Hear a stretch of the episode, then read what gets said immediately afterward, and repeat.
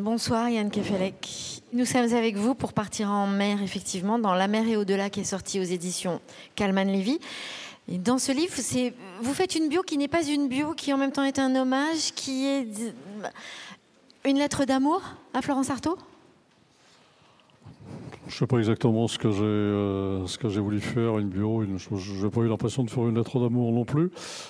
Euh, Florence Artaud est une euh, navigatrice, une femme que j'ai eu la chance euh, de connaître, dont je dis bien qu'elle n'était ni mon amante ni mon amie, mais que je l'ai que je l'ai admirée suffisamment connue pour éprouver le besoin vital d'écrire sur elle lorsqu'elle a disparu dans des conditions insupportables. Euh, j'ai eu le sentiment d'une grande injustice à son, égard, qui d'ailleurs n'est toujours pas réparée ou plutôt assez, mal réparée. C'est-à-dire à la fois, elle a été euh, starifiée dans le, monde entier lorsqu'elle a, battu les meilleurs marins sur leur propre terrain de jeu, c'est-à-dire sur la mer, dans, la course au large. Et dans cette course qui avait été spécialement euh, taillée par Olivier de Kersauzon pour lui assurer une sorte de primauté égale à celle de Tabarly dans le monde de la course au large. Et en fait, il ne l'a pas gagné. C'est euh, Florence euh, qui l'a gagné, ce qui a, dans des conditions ahurissantes, parce que on y reviendra, je pense, sur les, sur les conditions dans lesquelles elle a gagné cette course. Mais elle a vraiment montré, elle a vraiment montré qu'une femme pouvait être légale des meilleurs marins sur l'eau et que voilà, muscle ou pas muscle, le, sens marin, le, génie féminin appliqué à la mer pouvait faire la différence avec euh, celui des lots de mer. Euh, conscient, donc, euh, éprouvant un sentiment d'injustice à son égard, j'ai tout de suite eu envie d'écrire pour elle pour dire à quel point c'était une personne remarquable, à la fois en tant que navigatrice, mais tout simplement en tant, qu'être humain. Alors je me la suis un peu appropriée en écrivant sur elle, c'est normal de la part d'un écrivain. C'est pas qu'il s'identifie systématiquement à son personnage, enfin il le fait lorsque, dans le cadre d'un roman. Et je l'ai peut-être un tout petit peu fait d'ailleurs de manière romanesque dans, cet ouvrage sur Florence. Mais pour bien éprouver ce qu'elle a éprouvé, j'ai essayé de me de me rapprocher au maximum d'elle, de ce qu'elle de avait ressenti, euh, de ce qu'elle avait pu euh, regretter, de ce qu'il avait frustré, de ce qu'il avait de avait attristé lorsque dans cette espèce de, course, euh, de course à la mer et de course à, l'absolu sur, sur l'océan, dans, dans, un monde qui, qui ne voulait absolument pas d'elle. Absolument pas d'elle. Un monde extrêmement masculin, encore plus macho que celui des machos à terre mais on ne voulait pas de Florence Artaud tout en la, trouvant extrêmement agréable à regarder. Oui, c'est ça, vous dites, la mer, c'est un, un espace masculin. C'est encore le cas? Bien sûr. Non, non, mais bien sûr. C'est évidemment, il y, a, des femmes qui de plus en plus euh, euh, brillent sur mer. Hein. c'est d'ailleurs formidable. Hein. elles, sont, sont, plus que les bienvenues. Et la Marine nationale aujourd'hui euh, a, des marins, a des marins femmes. On ne peut pas dire des marines, c'est ça le problème. C'est dire à quel point d'ailleurs ce monde est un peu très, très masculin. C'est on dire un marin, mais une marine, c'est impossible. Donc on dit un marin-femme. Mais pour vous, ça reste un domaine masculin? Ça reste un domaine où, l'homme aime bien avoir, avoir du c'est traditionnellement c'est un domaine masculin c'est un monde effectivement qui a été euh, c'est un monde d'hommes c'est un c'est un monde de, lutte euh, physique avec les éléments avec les éléments l'homme la femme est à terre avec la famille elle élève les enfants et l'homme va sur mer euh, se battre avec, euh, avec la dureté comme ça des éléments pour, pour essayer d'en tirer des revenus pour la, pour la tribu. Oui, c'est euh, la marine, même ici quand on parle pas du monde de la pêche, la marine nationale c'était un monde, ce sont les hommes qui se battaient sur mer. Enfin, l'homme a toujours considéré comme ça que le, loup de mer, c'était lui, que la louve de mer, euh, c'était une sorte d'ovni, mais il y en a de plus en plus aujourd'hui. Florence Artaud, elle n'a pas un petit peu ouvert la porte justement à cette nouvelle génération qui contredit un petit peu ce, cliché? Si, mais alors elle ne voulait pas le faire. Justement, c'est ça que j'admire chez Florence, c'est qu'elle ne voulait pas le faire en tant que femme. Elle n'était elle pas particulièrement féministe. Elle adorait les machos. Florence, elle l'a prouvé toute sa vie. Hein. Elle-même, d'ailleurs, était un peu, un, peu macho-femme. Hein. C'était, faut pas se faire d'illusions sur, sur la personne. Elle ne s'est jamais laissée récupérer par les mouvements féministes. Elle a jamais dit nous les femmes, nous ceci. Pas, du tout.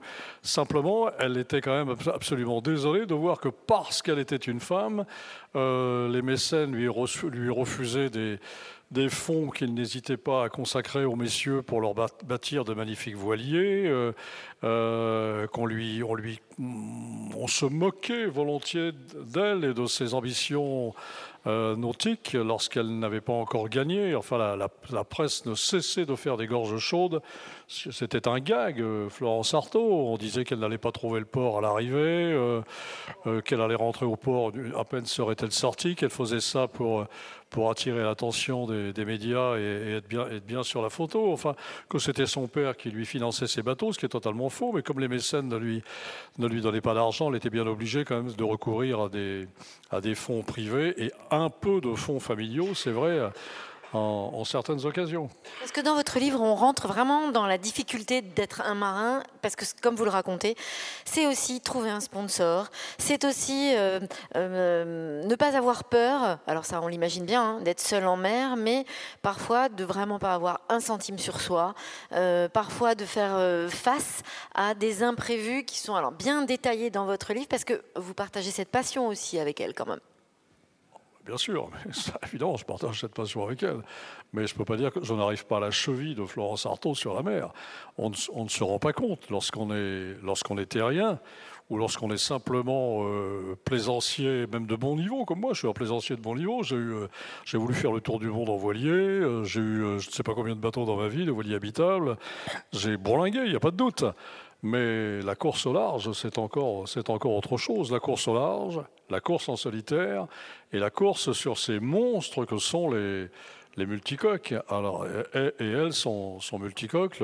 Le, Pierre Ier était particulièrement difficile à, à, mener, à piloter, on ne sait même pas comment dire. Euh, dans le, dans le gros temps particulièrement, et lorsqu'elle a gagné la course du Rhum, la route du Rhum, elle a dû traverser cinq dépressions, euh, c'est-à-dire affronter cinq fois l'enfer, parce que la, mer, il n'y a aucun doute, lorsque ça se passe mal, lorsque ça se gâte, euh, c'est l'enfer. Donc ça veut dire flirter avec le danger, il faut une personnalité particulière quand même personnalité particulière. Chacun flirte à sa manière avec le danger. Il n'y a pas que le danger sur mer. Hein. Il y a, euh, mais c'est vrai que c'est un, c'est un monde extrêmement particulier dont il est particulièrement difficile de parler. On ne peut absolument pas dire lorsqu'on est à terre, lorsqu'on a le, le, sol comme ça à peu près stable sous les pieds, on peut absolument pas dire ce qui se passe sur l'eau, ce qui se passe à la fois sous les pieds, ce qui se passe autour du bateau et ce qui se passe dans la tête de l'individu. La, la, peur peut s'emparer de lui, la solitude peut s'emparer de lui, le doute peut s'emparer de lui. Euh, euh, la folie peut s'emparer de lui. Lorsqu'on n'a pas dormi pendant quatre jours de suite, on a des hallucinations. Hein. euh, moi, je me, à mon humble échelle, euh, je me rappelle avoir la nuit, je m'amusais à installer sur, voilà, sur, le, sur, le, sur la vergue de la grand voile, sur la baume, tous mes grands, tous mes grands-parents disparus, mes arrière-grands-tantes, ils s'asseyaient, ils étaient là, puis je leur parlais, je parlais avec eux. Mais franchement, ils étaient incarnés. Je me disais pas du tout, c'est une hallucination. Et pendant ce temps-là, je tenais le cap en même temps. Hein, et il y avait, du, grand vent. Et de temps en temps, il y avait un magnifique chien à roue qui passait par-dessus le bateau en me faisant un grand sourire. Hein, et puis ma grand-mère lui faisait un signe aussi. Et euh, c'est absolument banal ce que je raconte. Tous les marins vivent cette expérience lorsqu'ils, lorsqu'à force comme ça de traverser euh, la mer et de peu dormir, eh bien le, manque de sommeil se traduit par des, hallucinations d'ailleurs fort agréables. Il faut faire même, très attention à ne pas être tenté d'enjamber la filière pour aller récupérer un objet comme ça qui n'a rien à faire sur l'eau, que vous voyez, qui n'existe pas, bien entendu. Faire attention à ça. Florence Artaud, vous le racontez, mais on découvre euh, cet, accident quand elle a 17 ans qui va laisser des traces et qui vraisemblablement lui donne vraiment envie de vivre.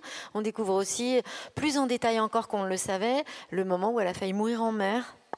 Ce qui est extraordinaire avec elle, avec Florence, c'est que toute sa vie a été marquée par, euh, par l'accident. Euh, avant même d'avoir son accident de voiture adolescente, à bord d'une voiture plus ou moins empruntée par son petit copain euh, à son père. Euh, déjà, elle avait l'habitude d'avoir des accidents de, de bicyclette, euh, de mobilette. sa mère recevait des coups de téléphone dans l'infirmerie parce qu'elle s'était battue en classe et qu'il fallait venir voir ce qui s'était passé, ou bien parce qu'elle s'était retrouvée à l'hôpital parce qu'elle avait, fait une, elle avait chute, fait une chute de mobilette ou de bicyclette. Enfin, c'est quelqu'un qui ne cessait de se faire mal, euh, Florence. Et ça inquiétait d'ailleurs sa, famille, ce besoin qu'elle allait comme ça d'aller au contact parce qu'elle voulait être légale des hommes. Pas du tout en tant que fille, mais simplement en tant qu'individu. Elle voulait se battre avec les hommes, elle voulait jouer au foot quand ils jouaient au foot, elle voulait monter à cheval quand ils montaient à cheval, et elle n'arrêtait pas de se blesser. Et elle a eu cet accident absolument épouvantable qui a failli faire d'elle la grande sportive qu'elle était, euh, remarquable en équitation, remarquable en ski, euh, euh, danseuse extraordinaire. Enfin, elle, était extrêmement douée pour, pour le sport. ça a failli faire d'elle une sorte de légume. D'ailleurs, on lui avait dit, les médecins lui avaient dit à Garches, c'est terminé, vous ne danserez plus, vous ne jouerez plus au tennis, vous ne ferez plus rien. C'était une fille de bonne famille, hein, il faut bien le dire, très snob, très Marie Chantal, très... ils avaient beaucoup d'argent, donc tout ce qu'elle voulait faire, elle pouvait le faire. Sauf que là, après son accident, là, dans la voiture volée avec son petit copain, ils étaient tous les deux complètement, complètement ivres euh, et probablement totalement responsables de l'accident. Après ça, terminé, elle ne pouvait plus rien faire du tout. Donc on l'a réparé à Garches dans l'hôpital que j'appelle le, au pavillon des morceaux manquants pendant un certain nombre de mois, au bout desquels le médecin lui a dit Mademoiselle, désolé, mais voilà, voilà, c'est fini pour vous. Vous allez, c'est la chaise roulante. Et euh, la chaise roulante. Euh, Florence, la... La chaise roulante a, fait a gagné la course du... La chaise roulante a gagné la route du Rhum. Oui, c'est ça. La chaise du Rhum, la chaise du roulante a gagné la route du Rhum. Florence a fini par dire à son médecin, un, ou deux ans plus tard, je crois, euh, bon, est-ce que, vous voyez, je vais bien, je, ne sors, je ne vais plus en boîte, je ne sors plus la nuit, je ne danse plus, je ne fais plus rien. Est-ce que vous croyez que la mer, j'y ai droit? Et il n'a pas compris ce que ça voulait dire. La mère, j'y ai droit. Il lui a dit bah, écoutez, la mère, euh, la mère, la mère. Évidemment, bien sûr, vous avez droit à la mère. Il s'est dit j'ai droit à la mère. Donc c'est là qu'elle a commencé à, faire du voilier, à refaire du voilier. Quand on vous écoute et quand on vous dit, on a l'impression qu'il y a quelque chose de Françoise Sagan dans cette histoire. C'était une grande copine, Françoise Sagan. J'adorais Françoise Sagan. Elle aussi, une grande féministe, mais qui n'était pas féministe du tout et qui adorait les, et qui adorait les, les hommes tels qu'ils étaient. Enfin, c'était une sacrée bonne femme, Françoise Sagan. Libre aussi. C'est vrai, il y a quelque chose de Françoise Sagan. je pense qu'elle se serait magnifiquement entendue. Je ne pense pas qu'elle se soit connue, mais ça ne serait pas tout à fait impossible qu'elle se soit rencontrée, Françoise et, Françoise et Florence. Il y avait cette espèce de de liberté comme ça, de, liberté d'esprit qui était, qui était magnifique et qui les rendait très agréables d'ailleurs dans le, contact et dans, et dans l'échange. Cette espèce de grande intelligence spontanée de la vie, sans préjugés, sans a priori, sans volonté de, de jugement, sans aucune malveillance, mais accompagnée quand même de cette euh, condition sine qua non, fichez-moi la paix, laissez-moi tranquille. Et euh, Françoise, Françoise comme, euh, comme Florence, a été très accidentée par, par la vie. Euh, et, en même temps, elle a vécu la vie qu'elle qu'elle a toujours eu envie de vivre. Oui, mais il y a ce côté, comme ça, vivre aussi à vive allure. Vivre au risque de se perdre. C'est ça. Et puis vous dites, c'est assez joli de, de Florence Artaud, vous dites finalement un mélange de modestie et d'ambition. Oui, mais c'était effectivement eh l'ambition, c'est-à-dire elle était persuadée qu'elle avait une sorte de rendez-vous avec l'absolu sur, sur la mer. Elle en, elle, en, était convaincue. Donc euh, rien ne pouvait la détourner de, cette, euh, de cet objectif. Ce qui, encore une fois, ne l'empêchait pas euh, d'avoir un petit accent 16e arrondissement, euh, d'être extrêmement coquette, d'aimer se maquiller. Euh, à la fois, elle pouvait faire le coup de poing dans un bar à 3 heures du matin, et puis à 10 heures du matin, elle était complètement intimidée, presque suçant son pouce. Enfin, s'il y avait un mélange de, de, petites filles, de petites filles à maman et à papa, et puis de, de baroudeuses incorrigibles. Vous racontez votre rencontre avec elle. Euh, c'est une, scène qui est assez longue et à la fois euh, très rigolote et en même temps très émouvante, parce que vous dites que finalement, cette gamine avec ses nattes ressemble pas à grand-chose. Et puis, on a l'impression que petit à petit, elle vous parle et que tout d'un coup, s'anime quelque chose d'assez fort. C'est pas du tout à mon avantage les conditions dans lesquelles, les circonstances dans lesquelles j'ai rencontré Florence Artaud. C'était juste après que j'ai eu le prix Goncourt. Et j'avais l'impression que voilà, j'étais plus célèbre que le pape, que le président de la République. je peux pas croire. Non, mais c'est vrai, hein, on, est bizarre, on est bizarre quand on a, quand on a le. J'en ai connu d'autres des prix Goncourt comme ça. C'est très curieux pour un, et à un moment, donc, euh, voulant me, retrancher de, ce monde comme ça de paillettes et de médias, euh, j'habitais sur mon voilier du côté de la Corse. Et bien entendu, lorsque vous avez un beau voilier, que c'est l'été, vous avez des les petites nanas de demande qui à venir comme ça décorer votre navire le temps que vous, vous les accepterez comme décoratrices à bord du bateau. Donc euh, il y en avait une qui était là, je ne sais même plus quel était son prénom, voyez, et qui se destinait à la coiffure. C'était formidable. Et un soir, sur le port, d'Ajaccio, cette, personne qui, veut devenir coiffeuse me dit, tu vois, sur le bateau d'à côté, euh, c'est Franck Provost, l'inventeur du brushing euh, à raser, je ne sais pas quoi, un truc comme ça. Franchement, je ne savais pas du tout ce que c'était que le brushing à raser. Et ah bon, Franck Provost, je ne sais pas qui était Franck Provost. Elle me dit, tu vois, ce qui serait bien pour ma carrière, ce serait que tu l'invites à boire un verre avec nous sur le, sur le bateau. Je dis, bon, que cela tienne, je vais inviter Franck Pro. Donc je vais trouver euh, le monsieur en question qui est avec une petite personne nattée, un peu boutonneuse, pas très jolie, très rouge comme ça, en qui je ne reconnais absolument pas Florence Artaud.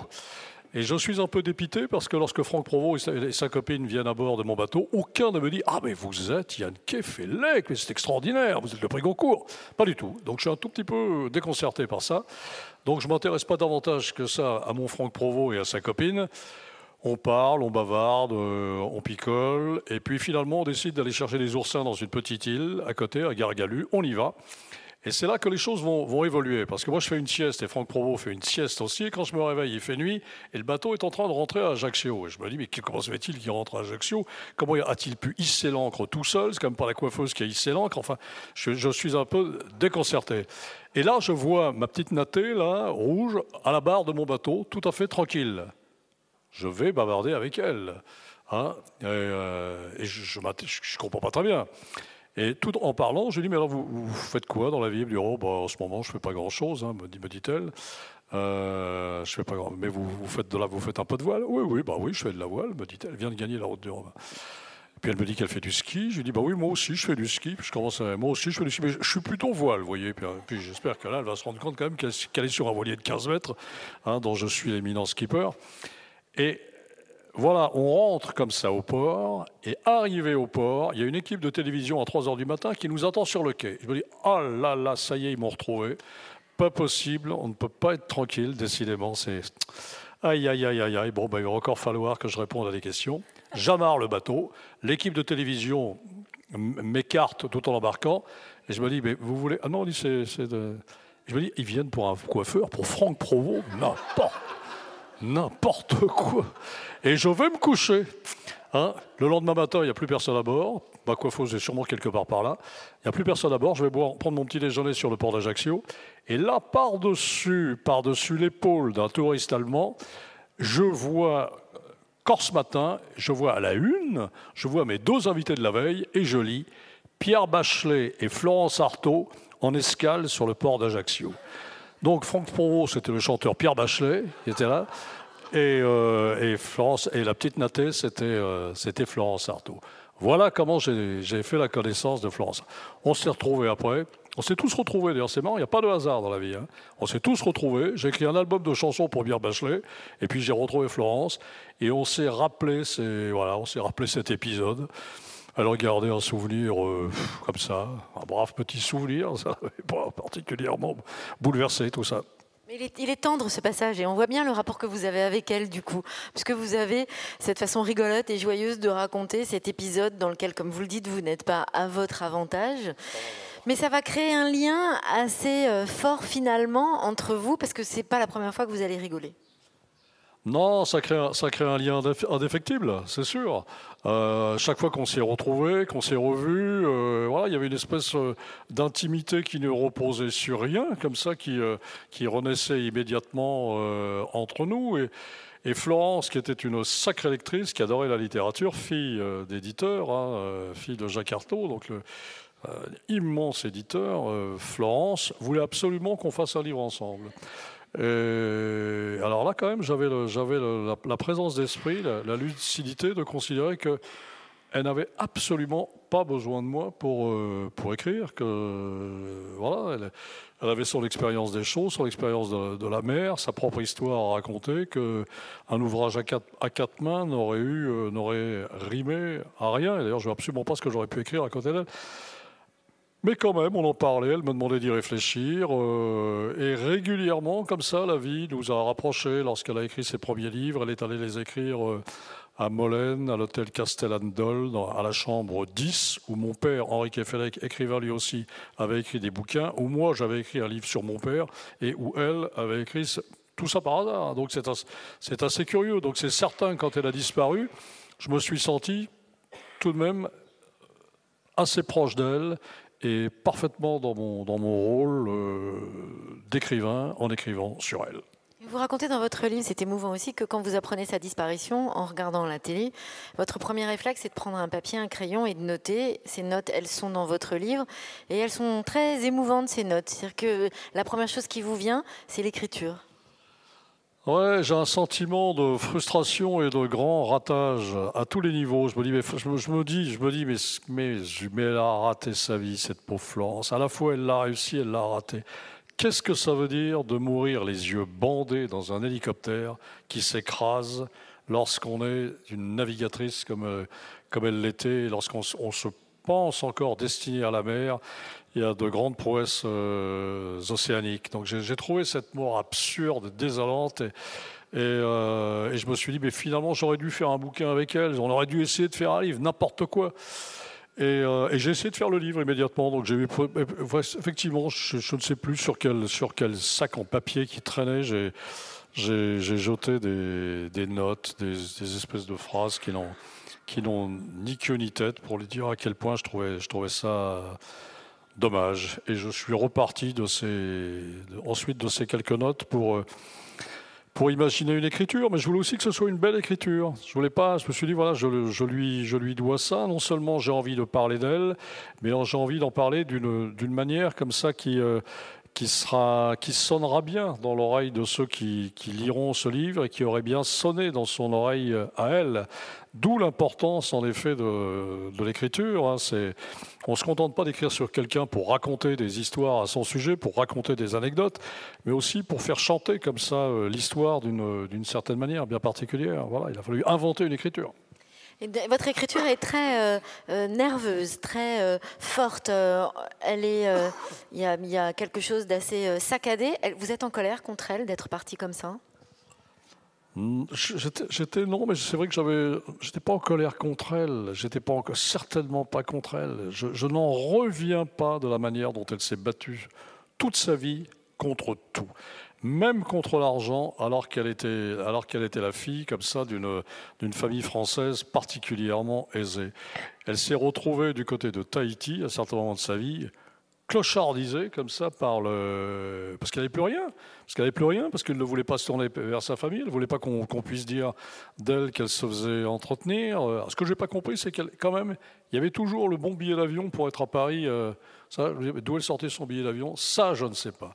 Alors peut-être que sa, mère alimentait quand même sa carte bleue euh, pour qu'elle puisse se payer le, billet de retour. C'est pas impossible, puisqu'elle a une complicité absolument extraordinaire avec sa mère, comme ça, femme pied noir, elle a un sens de la famille extrêmement fort qui refusait comme ça les, brouilles apparentes entre sa fille et puis le reste euh, du milieu et, qui voulait quand même euh, sauver son voilà sa, gamine, quelles que soient comme ça les, les, mauvaises circonstances où elle se, elle se retrouvait au, bout du monde. Mais il n'y a pas de doute, elle s'est retrouvée clocharde, elle, elle, a même été obligée de voler, euh, de voler sa nourriture comme ça à l'étal des, des, magasins pour, pour s'en sortir. donc je trouve son parcours bouleversant et pas reconnu à sa juste valeur. Quand on parle de Florence Artaud, euh, on, a l'idée d'une championne comme ça qui a gagné à un certain moment de sa vie, mais on, ne voit pas que au personnage de cette championne est accroché un autre personnage comme ça qui est celui d'un extraordinaire être humain qui a, qui a, qui a bâti une, une, très très belle histoire, une magnifique histoire, comme a pu le faire euh, Tabarly à sa, manière, dont elle s'estimait d'ailleurs, elle estimait être la fille spirituelle, elle voulait lui ressembler. Parce que, on va le préciser quand même, elle a les yeux bandés dans un hélicoptère quand elle meurt, puisqu'elle participe à un jeu en fait, euh, avec d'autres grands sportifs. Et donc, ils seront trois à mourir dans cet accident d'hélicoptère. Vous dites euh, d'elle que vous partagez les mêmes démons. C'est lesquels? Euh, je pense que le seul démon qu'on partage, mais simplement il peut, il peut brusquement se subdiviser, c'est le. faut pas toucher à notre liberté. C'est tout. Hein. on fait ce qu'on veut, hein. c'est tout. Hein. Dans la mesure où on ne, ne dérange pas les autres toujours aimé, j'ai toujours adoré ça chez elle. Elle a fait ce qu'elle a voulu envers et contre toutes les décisions familiales. Ses parents voulaient qu'elle soit une, euh, c'était une bonne famille bien rangée. Comme tout parent, ils voulaient que la petite réussisse en classe. Elle réussissait pas mal, mais elle s'en fichait. Je suis désolé, c'est pas l'émotion. Et en même temps, alors il y, a le contexte familial, ça c'est une chose, mais il y a aussi l'époque, puisque vous dites, ben, les années 76, c'est aussi les années Bardot, c'est aussi une grande insouciance, c'est aussi une façon de vivre. Oui, c'est ça, mais justement, sa façon de vivre dérangeait profondément son milieu familial. Elle faisait le mur, elle sortait la nuit. Encore une fois, elle est sortie avec un petit copain dans une voiture, euh, dans une voiture volée. Ils ont eu un accident euh, absolument monstrueux. Elle, n'a cessé comme ça de, dire non à son père, qui voulait qu'elle soit, qu'elle soit médecin, euh, qui voulait qu'elle qu'elle fasse de bonnes études, qu'elle se marie, qu'elle fasse un beau mariage. D'ailleurs, il, y avait des fiancés qui euh, qui avait été plus ou moins choisi pour elle, qu'elle a, tous envoyé promener. Euh, euh, elle a profondément dérangé sa famille par sa, vie privée aussi. Elle avait un côté, un petit, un petit côté un peu, un peu scandaleux. Hein. D'ailleurs, son, son père, à, un certain moment, lui a carrément demandé de, de changer de nom parce qu'il, a, parce qu'il avait honte d'avoir pour fille quelqu'un dans le journal Libération disait un fiancé dans chaque port. Alors, un fiancé dans chaque port pour une fille, c'est pas terrible. Mais les mecs, pendant ce temps-là, ils en ont 15 dans chaque port. Et tout le monde trouve ça, trouve ça très bien, trouve ça fait partie des... Voilà, le, marin, lui, euh, c'est un tombeur. Et c'est bien dans le paysage, ça, que ce soit un tombeur. Mais alors quand c'est une gamine qui se contente euh, d'avoir une vie... Pas d'ailleurs si c'est pas vrai, elle n'était pas si... Euh, elle n'avait pas une vie aussi dissolue que ça, mais voilà, voilà, elle avait des petits copains, il n'y a pas de doute. Dans ce livre, vous parlez aussi d'un autre livre, qui est Moby Dick, et qui est un livre qui aura beaucoup accompagné Florence Artaud depuis son accident.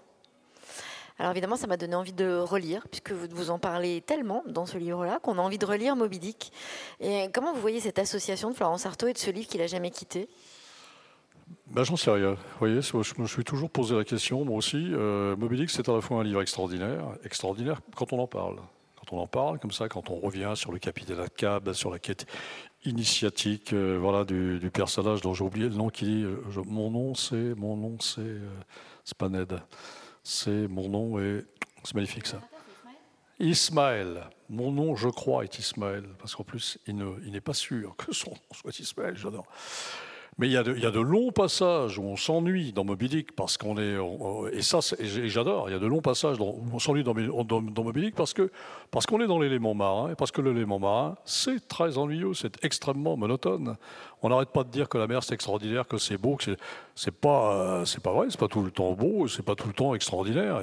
Euh, quand on est en pleine mer, qu'on qu'on traverse un océan on est dans du bleu comme ça qui ne qui change pas beaucoup, qui est un peu tout le temps le même. Hein, euh, on finit par confondre les jours et les jours, les nuits et les nuits. Et, et tout cela est d'une extraordinaire monotonie. Mais alors, mystérieusement, quand on revient à terre, la monotonie disparaît et il y a une sensation de magie qui s'empare du souvenir.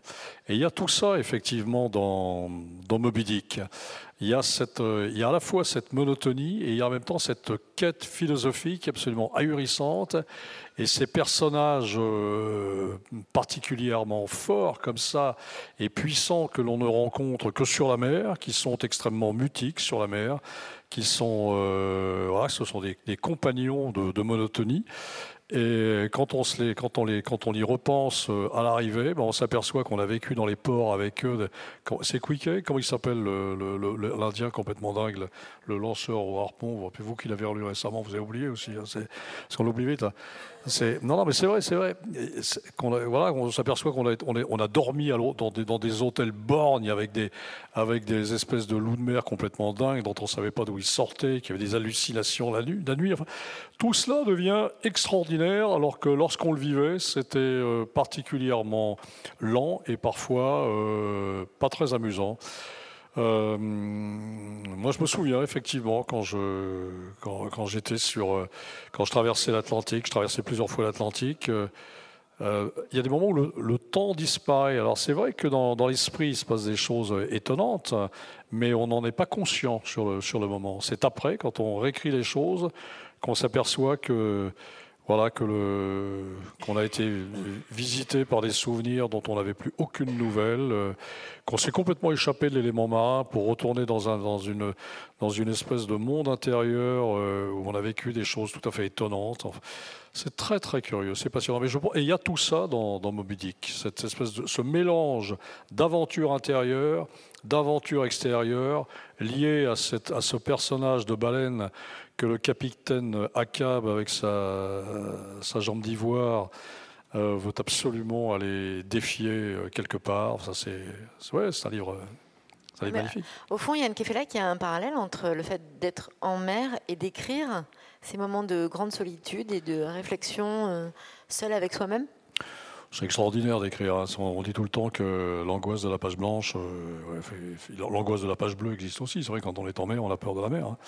Euh, tout le temps, tout le temps, on a peur. On a peur. C'est pas, c'est pas une peur comme ça qui, qui, fait claquer des dents, mais on est sur le qui-vive. Et lorsqu'on écrit, on est aussi constamment sur le, sur le qui-vive. On s'aperçoit que cette petite, cette petite page blanche extrêmement limitée dans l'espace ne cesse de s'agrandir comme un océan et de repousser comme ça les, les limites de votre quête, euh, vous ne savez euh, même pas jusqu'où d'ailleurs. Donc c'est vrai qu'il y a un sentiment de très très grande solitude et euh, qui est assez grisant d'ailleurs ce sentiment de solitude. Parce que vous vous séparez du monde pour le retrouver dans, vos mondes intérieurs et dans vos mondes d'écriture et de, musique des mots dans, dans l'oreille, mais il n'empêche que c'est extrêmement c'est pas égocentrique, mais c'est extrêmement évidemment coupé de la, de réalité, de la réalité, de la réalité concrète vers laquelle vous ne cessez de tendre dans votre écriture et que vous n'avez qu'une hâte, évidemment, c'est c'est de lancer dans la vie lorsque vous aurez terminer votre, votre, livre. Il y a donc toute une, il y a une véritable, de même qu'il y a une convalescence lorsqu'on revient d'un grand voyage en mer, il y a aussi une convalescence euh, lorsqu'on revient d'un grand voyage d'écriture à travers un livre dont on a trouvé le mot fin. Comme ça, on ne se réhabitue pas tout de suite à ses contemporains même à sa famille. Je pense que c'est épuisant pour une femme de vivre à côté d'un écrivain qui est à la fois là et pas là, qui, quand il est là, fait surtout semblant d'être là, alors qu'en fait, il continue d'être travaillé par ses petits bourdonnements intérieurs et ces petits personnages qui lui causent et qui lui disent euh, par ici, c'est chez nous que ça se passe. Alors, il y a un autre point commun finalement quand on regarde bien cette petite fiancée de l'Atlantique. Euh, on lui donne un truc, un truc bien à elle. Son frère appelle ça le petit moteur, euh, quelque chose qui s'explique pas. Dans l'écriture, il y a ça aussi quand même, Yann Kefelec? Des petits moteurs Exactement. Qu'est-ce qui fait tout d'un coup qu'il y a une magie, euh, un concours, il y a quelque chose, euh, c'est une combinaison du talent, mais du petit truc en plus quand même, non? Il faut faire extrêmement attention quand on parle d'écriture, parce que, parce que l'écriture est une divinité euh, très particulière qui se venge dès qu'on a tendance à parler d'elle, et à parler d'elle comme si on savait qui elle était. En fait, tout cela... C'est superstitieux en fait. Ah mais totalement, particulièrement avec l'écriture. C'est-à-dire, on, a beau écrire et réécrire et avoir comme ça quelques livres à son actif, c'est toujours extrêmement étrange le moment où on dévisse son stylo et on commence à, noter des choses, à les écrire. Ça, euh, à chaque fois, c'est une alchimie dont on ne sait pas très très bien ce, qu'elle va donner, si on va en ressortir indemne, si on va en ressortir tout court, euh, si ça sera mieux, moins bien, etc. Mais en même temps, c'est euh, complètement passionnant parce qu'il y a tout de même, il y a tout de même à la longue un petit, c'est pas un savoir-faire, c'est un sens critique comme ça. Moi, je sais ce que je n'écrirai plus jamais comme je l'écrivais autrefois. ce, qui est déjà, ce qui est déjà énorme. Donc j'ai acquis cette, j'ai acquis une certaine distance par rapport à ce que, à ce que j'écris ou ce que je pourrais écrire, cédant à une facilité, cédant au plaisir comme ça de ce que hum, je ne sais plus qui appelait la tentation du beau vers. Il y a la tentation de la belle phrase, la phrase qui sonne bien avec l'adjectif qui a l'air parfaitement adapté au substantif. Et en fait, si vous, si vous, si vous créez, si vous acceptez cette, cette cette impression de perfection qui vous ravit sur le moment, vous avez l'impression qu'elle va ravir tout le monde, vous tuez aussi une petite maladresse qui finalement est beaucoup plus juste et beaucoup plus touchante et pour le lecteur, et pour le personnage, et pour la vérité du texte que vous êtes en train de mettre en place. Non, ce qui est bien, c'est qu'on finit quand même par, euh, euh, être relativement juste par rapport à ses moyens d'écriture. Faut pas non plus. Euh, et quand on est juste par rapport à ses moyens d'écriture, c'est là qu'on peut se dépasser. Hein parce qu'il faut toujours se dire qu'on va, qu'on va être meilleur à la fois d'abord. Mais là aussi, là encore, il y a un petit point commun avec les marins, parce que vous dites qu'ils sont superstitieux, les marins. Ah oui, les marins sont superstitieux, ils sont extrêmement superstitieux. Même ceux qui disent qu'ils ne sont pas. Vous pouvez, alors on peut le dire, mais euh, si vous parlez de lapins sur un bateau, euh, même celui qui n'est pas superstitieux euh, va très mal le prendre. Si... Et pourquoi? Parce que vous parlez de ça dans votre livre. Pourquoi le lapin, c'est pas possible sur un ah, bateau? mais c'est une histoire. la, superstition, c'est absurde, évidemment. C'est complètement absurde. Au départ, ça repose sur rien. Et ensuite, ça devient quelque chose d'énorme. Le, le, lapin qui n'est rien au départ devient une espèce de, de monstre diabolique qui, forcément, euh, peut, euh, peut mettre le navire en péril si, euh, si on se permet de, de l'évoquer au cours d'une navigation et de braver l'interdit. Il ne faut surtout pas braver l'interdit du lapin. En fait, c'est quoi? Le lapin, ben voilà, c'est un jour un bateau qui transportait des lapins. Et puis les lapins, ils avaient faim, ils ont, ils ont rongé le, fond du bateau, il a coulé, puis voilà. Puis l'idée que le lapin est un animal qu'il faut surtout pas associer à une navigation et, rester à travers les siècles, à travers et encore aujourd'hui. J'en parlais avec le capitaine d'un bateau. Là. Je, je, montre, c'est pas les murs que je montre, mais le, port de le, capitaine de l'Austral, c'est un bateau du Ponant, et euh, qui me disait qu'il fallait surtout pas parler de l'animal aux longues oreilles, de, l'animal. Pourtant, c'est quand même, c'est pas courant de croiser des lapins en mer. On peut pas dire. Il n'est pas question de croiser des lapins en mer, mais quand vous, quand vous parlez du lapin, c'est une, vous, vous, vous, attirez le mauvais sort du lapin sur le bateau. Hein c'est ça qui est grave. Ce sera ma dernière question, Yann Cafelec, parce que ça passe vite. Euh, on a commencé cette conversation où vous disiez, finalement, Florence Artaud n'était ni ma maîtresse, ni mon amie, je ne sais pas très bien. Mais alors, en vous écoutant encore plus qu'en vous lisant, on a un petit peu la sensation qu'elle aurait pu être votre âme sœur? Euh, mon âme sœur, qu'est-ce que c'est qu'une âme sœur? C'est quelqu'un qui nous ressemble beaucoup, avec de qui on se sent très proche, avec qui on peut partager vrai, facilement. C'est vrai, c'est vrai. Euh, si, alors je, si, si, elle aurait pu être mon âme sœur parce que je croise les doigts parce que je n'ai pas envie de disparaître les yeux bandés dans un hélicoptère, mais. Euh, déjà que vous acceptiez un jeu euh, à l'autre bout du monde. J'ai failli euh, quand même, moi aussi, j'ai échappé à des accidents absolument dingues et avec une certaine allégresse, avec de, manière assez alerte d'ailleurs. Et quand j'y repense, euh, je n'en reviens pas comme je pense qu'elle n'en est pas revenue. Donc, je ne vais pas vous raconter ma vie, mais je vais plutôt vous raconter la sienne. Vous avez probablement tous en mémoire cette, histoire comme ça, qui, lorsqu'on y pense, est une histoire impossible. C'est un miracle et on ne peut pas ne pas se dire que c'est un miracle. Et comme un miracle, c'est quelque chose d'impossible, on se dit que ça n'est pas possible qu'elle ait vraiment vécu ça. C'est-à-dire la fois où elle tombe à la mer au large de la Corse, où elle se retrouve, euh, elle se retrouve euh, pour satisfaire un besoin naturel. Mais moi, je n'ai pas parlé de besoin naturel dans ce livre parce que je trouve pas ça joli. J'imagine simplement qu'elle récupère une balancine comme ça à l'arrière du bateau et qu'elle tombe par, par-dessus bord. Là, elle voit son bateau qui part dans la nuit avec le chat qui miaule, le petit chat comme ça qu'elle a adopté sur, sur un port algérien quelques jours plus tôt, en écoutant les informations comme ça, les, nouvelles du, soir qui s'éloignent. Et tout cela s'en va. Euh, étant sur le bateau du pendant l'autre jour de l'Austral, je repensais à ça en regardant, le, en regardant la mer la nuit. Si on tombe à l'eau, si on tombe à l'eau, on est mort. Il n'y a pas de doute, on est mort. Personne ne viendra vous récupérer. Vous pouvez mettre à la mer toutes les chaloupes que vous voulez.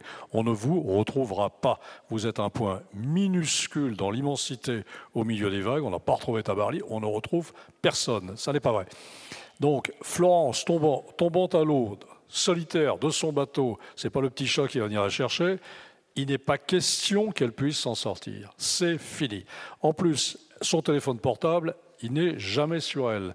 Il est dans son équipé, elle n'y pense même pas d'ailleurs. Et dans l'eau, bah, qu'est-ce qu'elle fait? Comme toute, personne qui tombe à l'eau, elle, euh, barbote, elle marine, et puis euh, elle attend que, la mort vienne lui dire euh, Bon voilà, maintenant il faut boire la tasse. Elle attend. Au début, elle, elle refuse de mourir. Elle pense à Tabarly, qui est mort comme ça. Elle se dit Mais c'est pas possible, je vais pas mourir comme lui. Euh, et, puis elle finit par accepter l'idée de la mort. Elle commence à devenir un peu dingue. Euh, elle, se voit, elle, imagine ses narines comme de grandes cathédrales où elle peut se promener, comme ça, parce que l'eau commence à, entrer comme ça dans, sa tête. Et c'est à ce moment-là qu'en se déshabillant pour s'alléger, pour mettre la tête hors de l'eau, elle ressent la, la sensation d'un objet carré, et c'est un téléphone portable. Neuf, elle n'a pas le code PIN, il n'y a pas de réseau, il n'y a pas de batterie, ça marche. Ça marche. Elle appuie, elle appuie, elle a la voix de sa mère à Paris. Bah, ça s'est passé comme ça, on peut pas, on peut même pas l'avoir inventé, ça s'est passé, c'est arrivé. Hein, elle a la voix de sa mère à Paris, qui, femme extraordinaire. La pied noire, ancienne championne de, voile à Alger, là, qui lui dit pas Oh ma pauvre petite, qu'est-ce qui t'arrive qui lui dit Quelle est ta position? Première parole. C'est extraordinaire comme phrase. Ça, faut vraiment être une sacrée maman pour dire ça. Et Florence lui dit Voilà, je suis au large de la Corse, je sais pas exactement, je suis au large de la Corse. Hein, du Cap Corse. Et puis, plus rien ne marche. Plus rien ne marche. Et la maman, pendant ce temps-là, se, débrouille pour entrer en contact avec le frère de Françoise, qui appelle les crosses de la côte du côté de Toulon. Et là, partout, on lui dit Monsieur, avant l'heure, c'est pas l'heure, après l'heure, c'est pas l'heure. Hein. C'est plus l'heure. Ils sont tous couchés alors qu'il est. Rappelez demain matin. Rappelez demain matin, monsieur. C'est vrai.